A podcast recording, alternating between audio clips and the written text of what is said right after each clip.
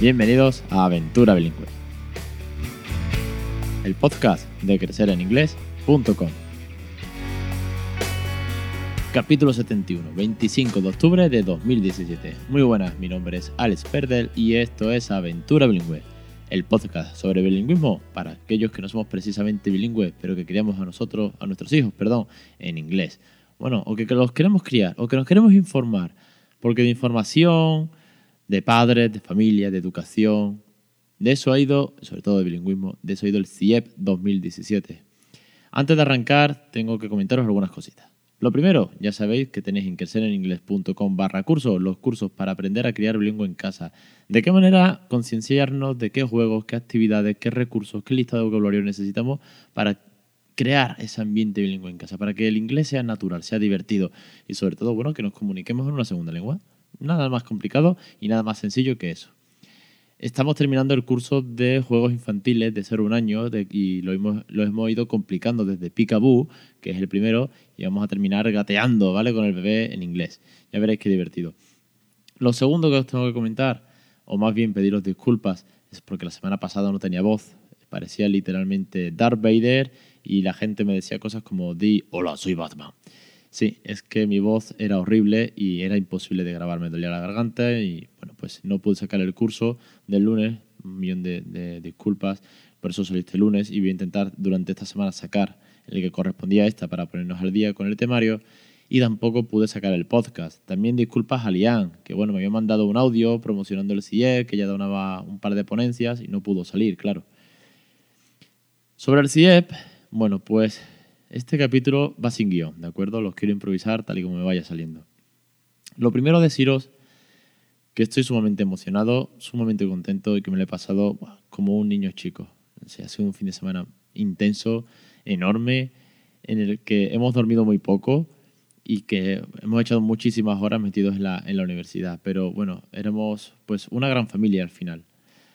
Yo iba con unas expectativas eh, que no sabía que me iba a encontrar yo no sé, hablas de la Asociación Nacional de Bilingüismo, hablas de catedráticos, hablas de estudios que avalan el bilingüismo y ves los ponentes, el caché que traen, más de 100 ponencias y tú dices, esto, esto tiene un nivel y, y, no sé cómo voy, a, cómo voy a estar yo allí, ¿no? Yo padre, como siempre digo, padre primerizo de nivel medio de inglés criando bilingüe. Bueno, pues la acogida es sensacional. Que venga la gente a saludarte porque conoce tu blog o porque se acaba de enterar y te piden que le cuentes más, es increíble la sensación.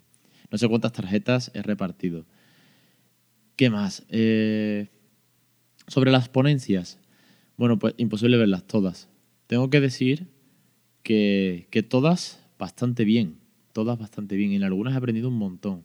Teniendo en cuenta que yo no soy docente que todo esto pues principalmente implicaba el ámbito docente, para mí aprender eh, cosas nuevas que se pueden aplicar a los pequeños, aunque yo no que tenga uno, no tengo una, aula entera, pero con lo cual transmitir conocimiento, crear rutinas, pues me han venido muy bien. He tomado buena nota de ello.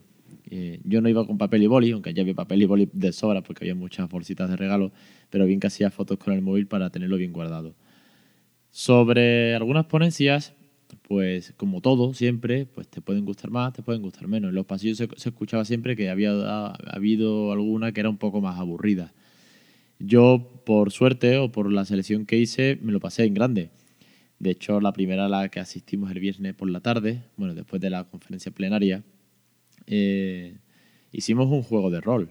Todos éramos neuronas y teníamos que interpretar una aventura pero todo esto en inglés y hacer acertijos. Una forma divertida de, aplicarlo en clase y de que los niños pues, hagan cooperación, actividades físicas dentro del aula. Ya digo que es curioso. Sobre...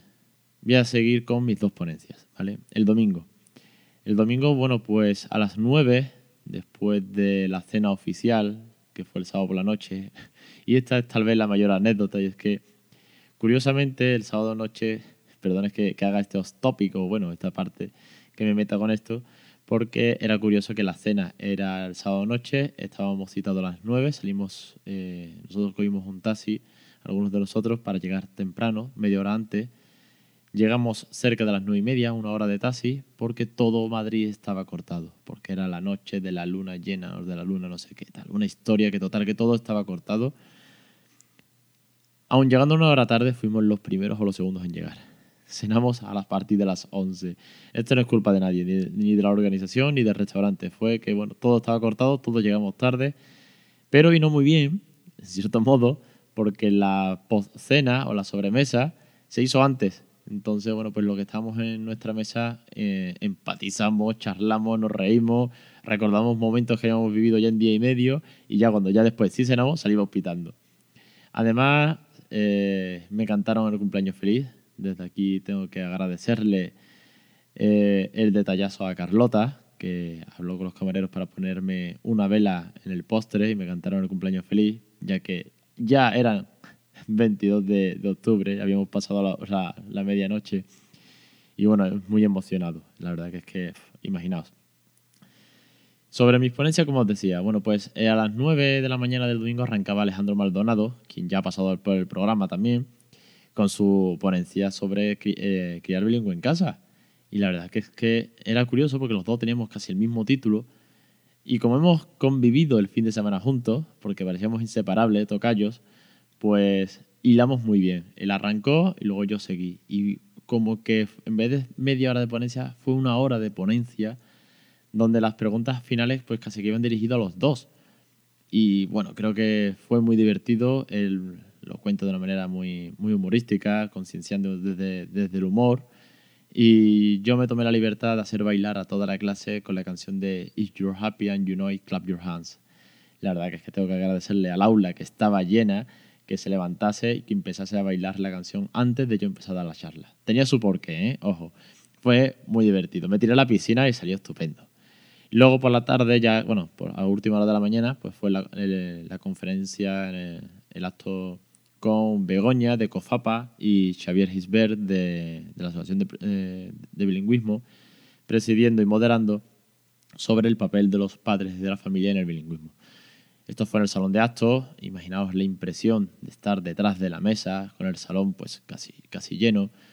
Y, bueno, pues tuvimos cada uno un momentito para comentar nuestra opinión, para plantear lo que sabíamos.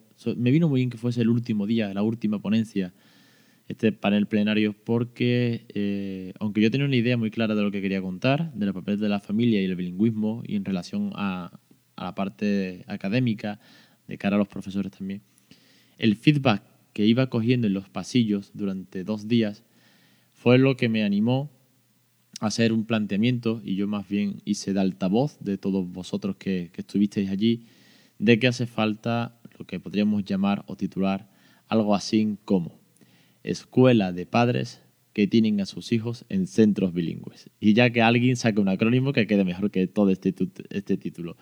Pero básicamente hace falta que los padres estén informados. Ya lo había dicho Xavier Gisbert en el, en el episodio que vino aquí al programa, lo dijo en su ponencia en el Salón de Actos, en el CIEP, y es que los padres desinformados, pues bueno, mm, dudan, tienen miedo, leen artículos sensacionalistas y aquí a la prensa también hay que darle caña, que yo abrí la ronda de preguntas dándole caña a la prensa y después el resto se cebó un poco, pero con razón en parte de que bueno, la prensa tiene que animar también a ver la parte buena, no solamente la parte crítica y tal vez, y tal vez política del bilingüismo en España, sino también bueno, pues la parte beneficiosa, cómo apoyar, hacer hincapié y sobre todo cambiar el chip eso es muy importante.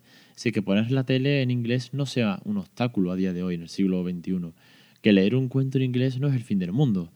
Es más, es que ni siquiera sabes inglés porque nunca lo has estudiado, porque te da vergüenza y ni siquiera eres capaz de, de, hacer eso. Es que a día de hoy todos los cines tienen versión voces de las sesiones infantiles.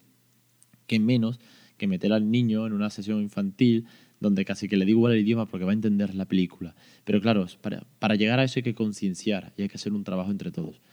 Y esa escuela de padres, pues nos tocará, yo lo propuse que la Asociación de Bilingüismo pues tomase partido y en cierto modo, pues desde vosotros, desde vosotros mi audiencia, yo siempre digo mi pequeña audiencia, pero cada vez sois más y bueno, me tenéis encantado con esto pues en cierto modo intentar desde el blog montar esa escuela para padres, no sé si lo haré en los cursos, no sé si lo haré aparte, no sé si será una newsletter, no sé cómo, pero me voy a tomar la, la molestia o, o, la locura de intentar ayudar a concienciar un poquito más si cabe a los padres que criando, que no estáis criando bilingüe, perdón, pero que ni siquiera tenéis idea de esto y hay que cambiar, hay que cambiar el chip.